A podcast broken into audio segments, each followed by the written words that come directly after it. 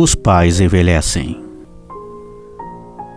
Talvez a mais rica, forte e profunda experiência da caminhada humana seja de ter um filho.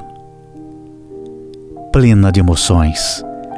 Por vezes angustiante, ser pai ou mãe é provar os limites que constituem o sal e o mel do ato de amar alguém.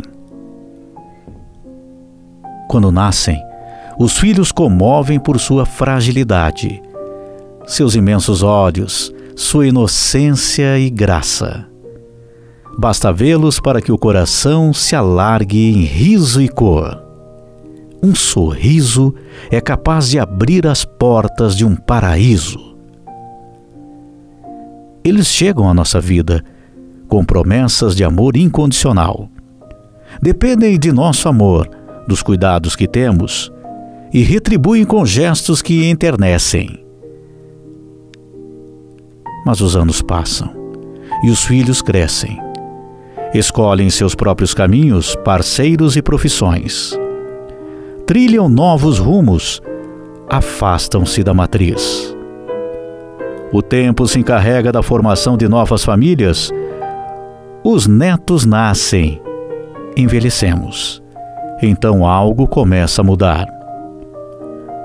Os filhos já não têm pelos pais aquela atitude de antes. Parece que agora só os ouvem para fazer críticas, reclamar, apontar falhas. Já não brilha mais nos olhos deles aquela admiração da infância, e isso é uma dor imensa para os pais. Por mais que disfarcem, todo pai e mãe percebe as mínimas faíscas no olho de um filho é quando pais idosos dizem para si mesmos: O que eu fiz? Por que o encanto acabou? Por que meu filho já não me tem como seu herói particular?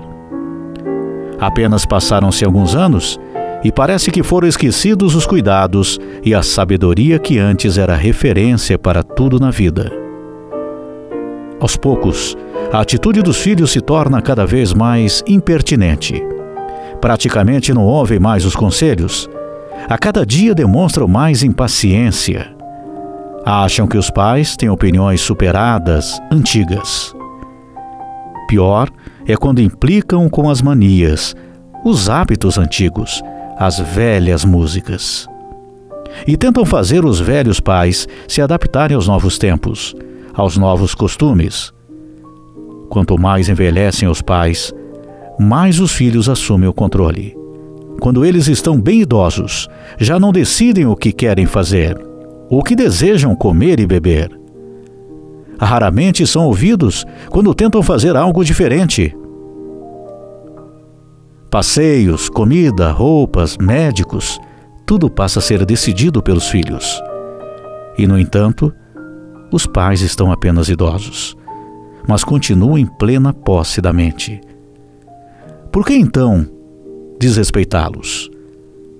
Por que tratá-los como se fossem inúteis ou crianças sem discernimento?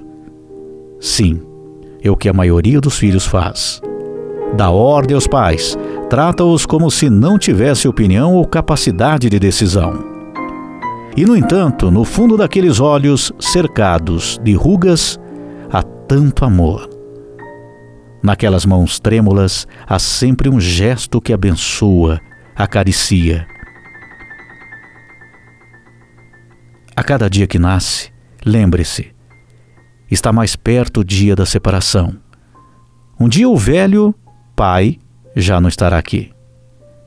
O cheiro familiar da mãe estará ausente. As roupas favoritas para sempre dobradas sobre a cama, os chinelos em um canto qualquer da casa. Então, valorize o tempo de agora com os pais idosos. Paciência com eles, quando se recusa a tomar os remédios, quando falam interminavelmente sobre doenças, quando se queixam de tudo. Abrace-os apenas, enxugue as lágrimas deles. Ouça as histórias, mesmo que sejam repetidas, e dê-lhes atenção, afeto.